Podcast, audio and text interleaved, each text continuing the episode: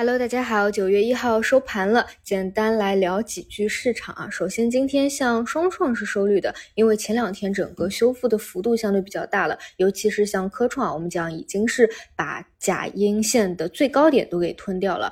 而今天呢，像沪深三百、上证指数是一个修复啊，整体是收了一个小阳线。但其实如果今天你看盘呢，可能。觉得啊也是比较的枯燥，因为其实整体呢是以震荡为主。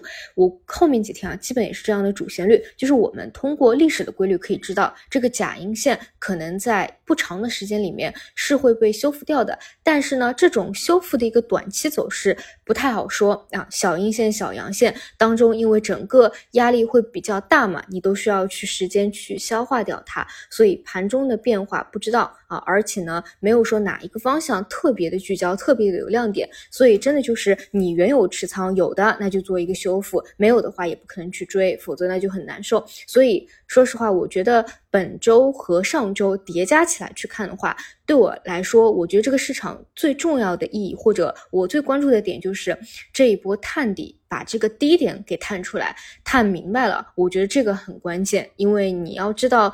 最大回撤或者最低的一个点位在哪里嘛？所以我初步呢是把这个呃上周的三零五三当成这一轮的市场底。如果说后面再有波动的话，那再去调整啊。那我觉得这个很关键。未来呢就是慢慢的在筑底，慢慢的去修复的一个过程。那么基本上啊这一周呃多多少少啊，你只要没有在之前底部去减仓的话，都是回血了比较多的。嗯。有可能已经全部回血了，八月份的有可能回血了一大半，那基本上九月份还是一个修复的过程吧，回血的一个过程吧。至于未来什么时候能够在上行趋势反转啊，这个就且走且看了。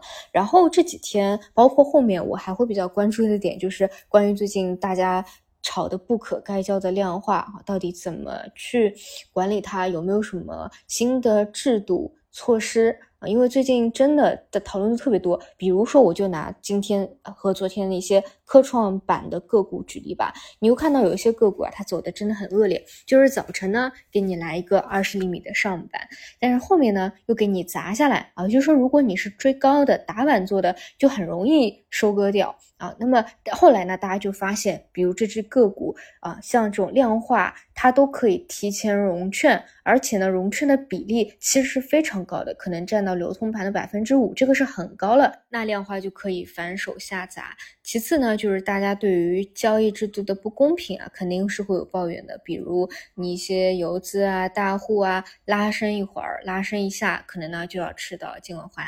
但是呢，像量化就完全没有事情。所以这一块呢，尤其是现在啊，大家的呼声这么高，估计啊还是会有一些变动的。那么后面怎么去变动，我也是比较好奇。除此以外，偏赛道方向呢，就是机器人啊，相对走的持续性还是会比较好一些，比其他的赛道类的方向啊，最近短期的一个持续性会更好。其他也没有什么了，下周继续看修复吧。那就提前祝大家周末愉快，好好休息，我们就下周再见。